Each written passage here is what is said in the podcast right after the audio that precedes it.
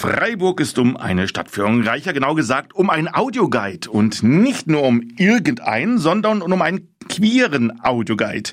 Und dieser ist überaus ansprechend, informativ und abwechslungsreich gemacht. Dahinter steckt keine große Stadtführungsfirma oder ein ganz großer Verein. Nein, das gewaltige Projekt wurde nur von einer Person gestemmt. Sie heißt Leo und ist uns jetzt nun telefonisch zugeschaltet. Herzlich willkommen bei der Schwulen Welle aus Freiburg, Leo.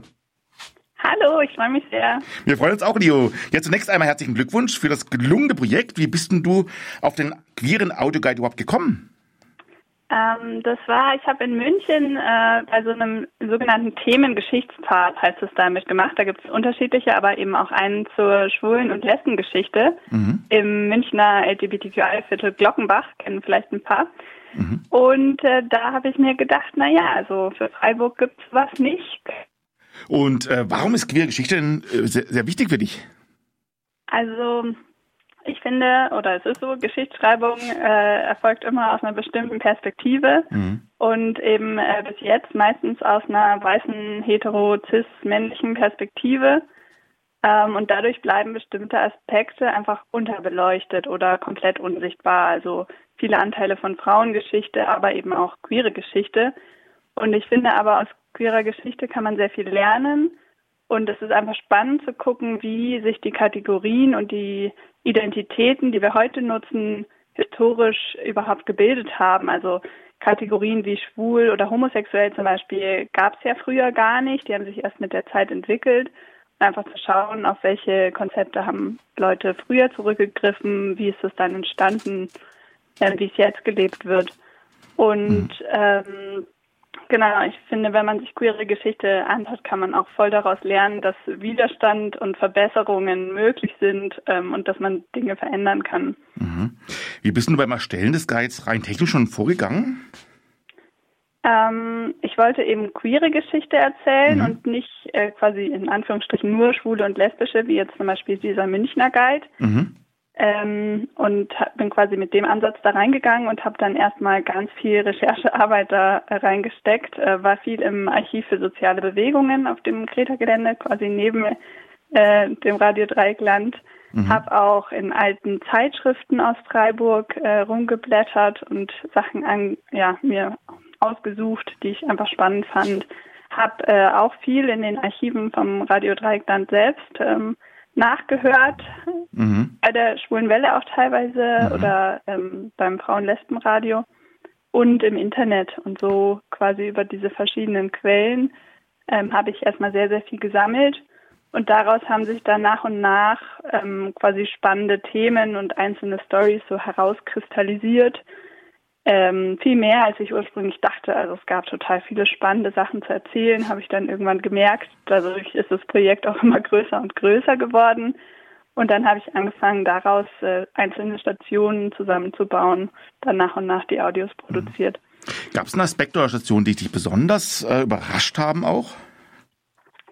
Ähm, also einmal eben, was ich gerade schon mhm. gesagt habe, so die Hülle und Fülle an Material und dass ich sogar Dokumente aus der frühen Neuzeit aus Freiburg irgendwoher auftreiben konnte. Mhm.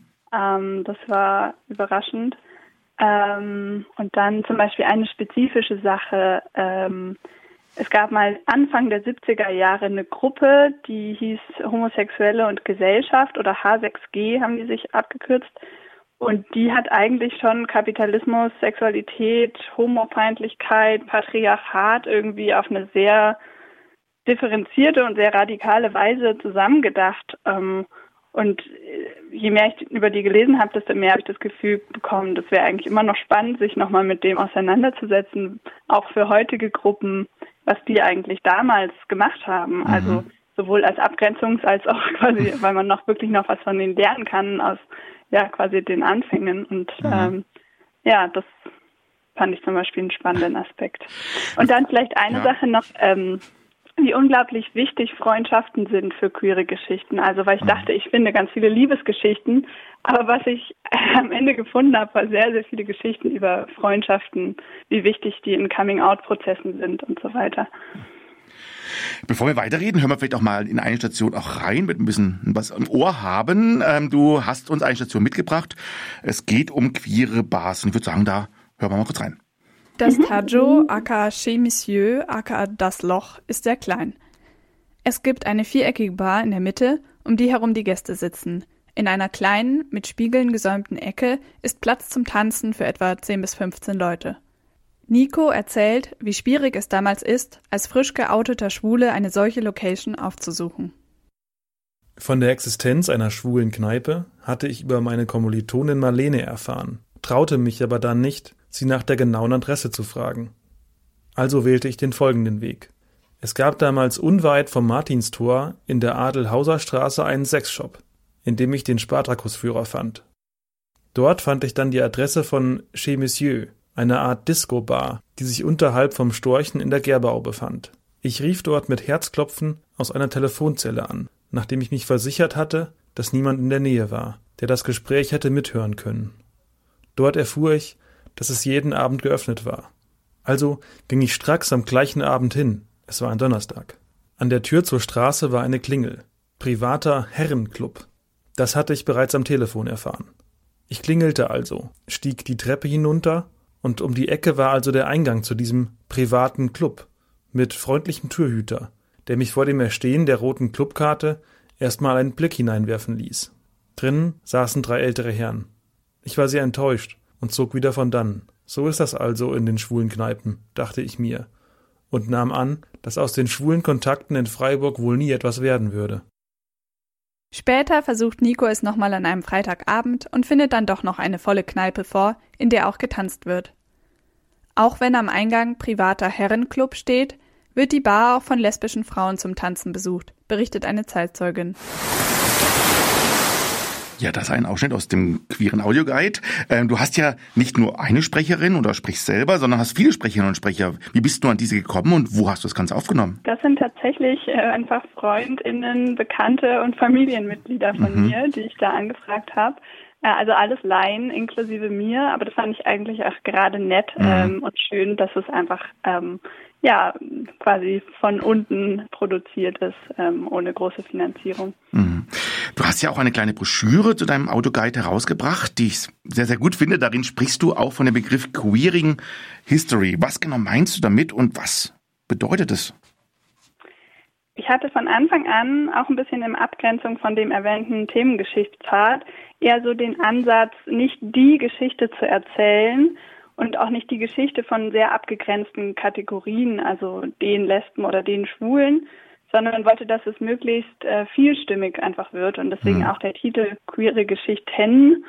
Ähm, genau, und habe dann quasi das Konzept von Queering History äh, gefunden in meiner Recherche ähm, das darauf hinaus will, äh, dass man nicht einfach nur Personen sucht, die in der Geschichte queer waren und die quasi dem bestehenden Geschichtskanon noch hinzufügt, ähm, sondern dass man halt versucht, eher auch Geschichte und Geschichtsschreibung zu hinterfragen ähm, und Geschichten eben im Plural zu erzählen ähm, mhm. und auch dabei irgendwie offen zu sein für Ambivalenzen oder offen dafür, dass Leute sich, ja, dass sich die Kategorien nicht, die heutigen nicht einfach überstülpen lassen, sondern zu gucken, was haben die Leute denn damals wirklich auch über sich ausgesagt, mit welchen Kategorien haben die denn vielleicht gearbeitet und ähm, quasi immer wieder in dem Prozess auch die eigenen Vorannahmen zu hinterfragen. Mhm. Wenn man nun Lust bekommen hat auf deinen Autoguide und den nutzen möchte, wie geht man da am besten vor? Also am besten geht man auf die Webseite queere-geschichten-freiburg.de, die meine wunderbare Freundin Mio programmiert hat. Also das war ich tatsächlich nicht selber. Ähm, und dort gibt es eine interaktive Karte, auf der quasi alle Stationen, das sind 27 Stück, eingezeichnet sind. Und wenn man da auf die Symbole von den Stationen klickt, bekommt man alle Infos zur jeweiligen Station und kann sie sich dann da auch direkt abspielen und anhören. Außerdem gibt es die Möglichkeit, auf der Website äh, nach Themen zu vierteln, weil die 27 Stationen sind nämlich zu viel, um alles auf mhm. einmal anzuhören. Also wenn man jetzt zum Beispiel vielleicht für die schwule Welle-HörerInnen interessant, äh, sich besonders für schwule Aspekte interessiert, dann könnte man sich quasi einfach die Stationen herausfiltern lassen, die zu schwulen Themen gehen und sich dann die anhören. Mhm. Und dann, äh, genau, ich freue mich natürlich, wenn Leute die Tour durch die Stadt machen und äh, auch wirklich vor Ort äh, sich zu den jeweiligen Orten die Geschichte anhören, weil das einfach nochmal einen anderen Anknüpfungspunkt bietet. Ähm, aber man kann das quasi auch als eine Art Podcast von zu Hause anhören. Mhm. Ja, die Arbeit an dem Audioguide war ja sicher sehr langwierig. Wie hast du das Ganze denn finanziert oder wer hat dich da unterstützt? Also ich habe äh, ein paar kleine Spenden bekommen, ansonsten gab es keine Finanzierung, aber mhm. es hat auch nicht viel gekostet, weil genau, ich habe mal ein Mikrofon gekauft und äh, eben so ein bisschen Broschüren und Sticker drucken lassen, aber ansonsten, ich habe das so ein bisschen an die Uni angegliedert, ähm, dass ich das quasi auch als Studienleistung verbuchen konnte, zumindest ein bisschen. Und äh, dadurch, genau, konnte, konnte ich mich zeitlich dem auch einfach widmen, ohne dafür bezahlt zu werden. Und ähm, ja, ansonsten ging das eigentlich ohne große Finanzen über die Bühne. Mhm. Ja, und wie geht es jetzt weiter? Bist du mit dem Projekt jetzt eigentlich zu Ende oder hast du vor, noch weitere Aspekte zu ergänzen? Also ich bin erstmal durch damit, mhm. Audio mhm. zu produzieren. Das war dann doch auch äh, viel zum Ende hin. Ähm, aber wenn ich irgendwie wichtige Sachen nochmal verbessern muss, weil ich einfach Fehler gemacht habe und dazu Rückmeldung bekomme oder so, mache ich das natürlich schon. Ähm, ich hätte auch Lust, nochmal die eine oder andere Veranstaltung mit dem Guide zu starten, also so wie die Rallye jetzt am Wochenende, Sachen in die Richtung. Ähm, mhm. Und perspektivisch fände ich schon auch sehr schön, wenn das quasi aktuell weitergeführt wird, mit neuen queeren Geschichten gefüttert wird, weil mhm. die Szene oder Szenen sind ja auch immer im Wandel. Mhm. Ähm, genau, aber mal schauen, ob ich das dann irgendwann mache oder vielleicht auch andere Leute Lust haben, das nochmal weiterzuentwickeln. Mhm. So, zum Abschluss nochmal ganz kurz, sagst du nochmal die Webseite, ähm, wie, wie heißt die nochmal genau? Mhm. www.queere-geschichten. Äh, nee, Entschuldigung, www.queere-geschichten-freiburg.de. Alles klar, ich kann auch nur empfehlen, also ein sehr spannender Audioguide. Und Leo, vielen Dank, dass du uns heute Abend deinen Audioguide Queere Geschichten Freiburg vorgestellt hast. Und zum Abschluss hören wir noch einen interessanten Ausschnitt daraus. Was genau hast du noch rausgesucht? Äh, das ist der Anfang oder so die erste Hälfte von einer Station zum Cruising. Äh, mhm. die ist im Colombi Park angesiedelt, also könnt ihr euch vorstellen, dass ihr im Colombi Park sitzt. Mhm. Und äh, genau, das ist, bricht dann irgendwann ab. Den Rest der Geschichte könnt ihr dann auf der Webseite anhören. Alles klar, dann hören wir den jetzt noch an und dir einen schönen Abend. Nochmal vielen Dank und weiterhin viel Erfolg. Dankeschön. Tschüss. Tschüss. Freiburg, Colombi Park, Cruising rund um die Uhr und zu jeder Jahreszeit, Ecke Rotteckring, Eisenbahnstraße. So heißt es jahrelang in jeder neuen Ausgabe des Magazins Schwul in Freiburg in der Rubrik Adressen Unterpunkt 6. Der Begriff Cruising kommt aus der englischen Seefahrersprache, wo er das Umherfahren mit einem Schiff bezeichnet. Unter Schwulen meint er die Suche nach spontanem, oft anonymen Sex, insbesondere an bestimmten in der Szene bekannten Orten. Als Praxis taucht das Cruising schon im ersten Jahrhundert vor Christus auf der Dichter Ovid empfiehlt Interessierten in Rom den Marktplatz, den Tempel und die Rennbahn. In Freiburg etabliert sich das Cruisen wahrscheinlich zu Beginn des 20. Jahrhunderts. Für die 30er und 40er Jahre ist dokumentiert, dass Männer sich unweit des Colombi-Parks vor dem Schwarzen Kloster gegenseitig in Augenschein nehmen. Der Historiker William Schäfer gibt einen Einblick in die damalige Vorgehensweise. Auf dem Gehweg, dort am Schwarzen Kloster, gingen die Männer auch auf den Strich, der damalige Ausdruck für das, was man heute Cruising nennt. Der Kontakt wurde auch damals durch Augenkontakt hergestellt. Dann kam eine Frage nach Feuer oder nach der Uhrzeit. War der Kontakt da, konnte man in die Klappe gehen oder einen anderen Ort aufsuchen.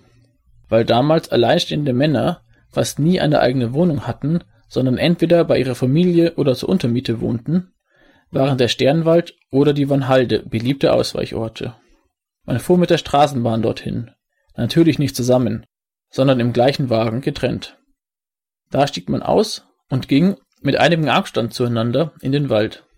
Erst an einem geeigneten Ort kam man zusammen und ging anschließend wieder getrennt weg. Lange Zeit ist das Cruising für viele männerliebende Männer der einzige Weg, ihre sexuellen Wünsche auszuleben.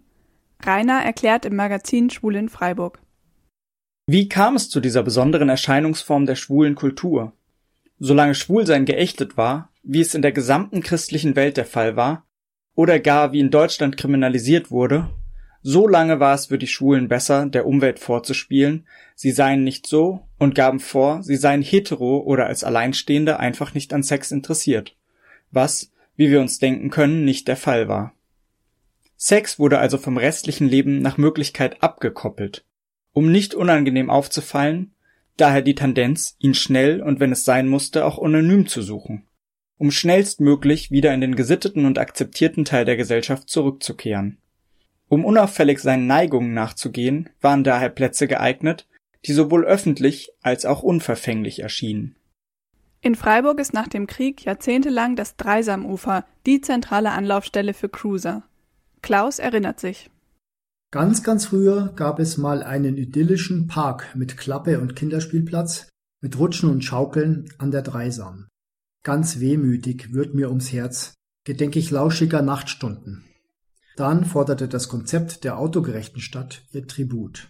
Und wir wurden vertrieben. So zogen wir in den Colombi Park um, wo die Herren, oftmals auch Gesichter, die man nie in der sonstigen Szene sieht, bis heute allabendlich ihre Runden drehen. Der Colombi Park, damals noch vergleichsweise verwildert, mit seinen zahlreichen Bänken und riesigen Kastanienbäumen, seinem Springbrunnen und dem Jugendstilschlösschen in der Mitte, lädt zum Flanieren, Beobachten, Flirten und in die Büsche schlagen ein. Im Jahr 1989 wird der auf diese Weise schwul angeeignete Colombi Park zudem Schauplatz einer politisch-künstlerischen Aktion. Der Künstler Wilfried Hagebölling hatte im Park ein sieben Meter breites und zweieinhalb Meter hohes Kunstwerk, bestehend aus zwei schräg gegeneinander stehenden Stahlplatten, installiert. Eines Nachts im Juli bemalt die Gruppe Think die vordere Stahlplatte heimlich mit großen weißen Lettern, den schwulen Opfern des Faschismus. So deutet sie die Plastik zur Kunst der Wiedergutmachung und zum Mahnmal gegen Faschismus und Homofeindlichkeit um. Offizielle Gedenkorte für schwule Opfer des NS gibt es zu dieser Zeit nicht.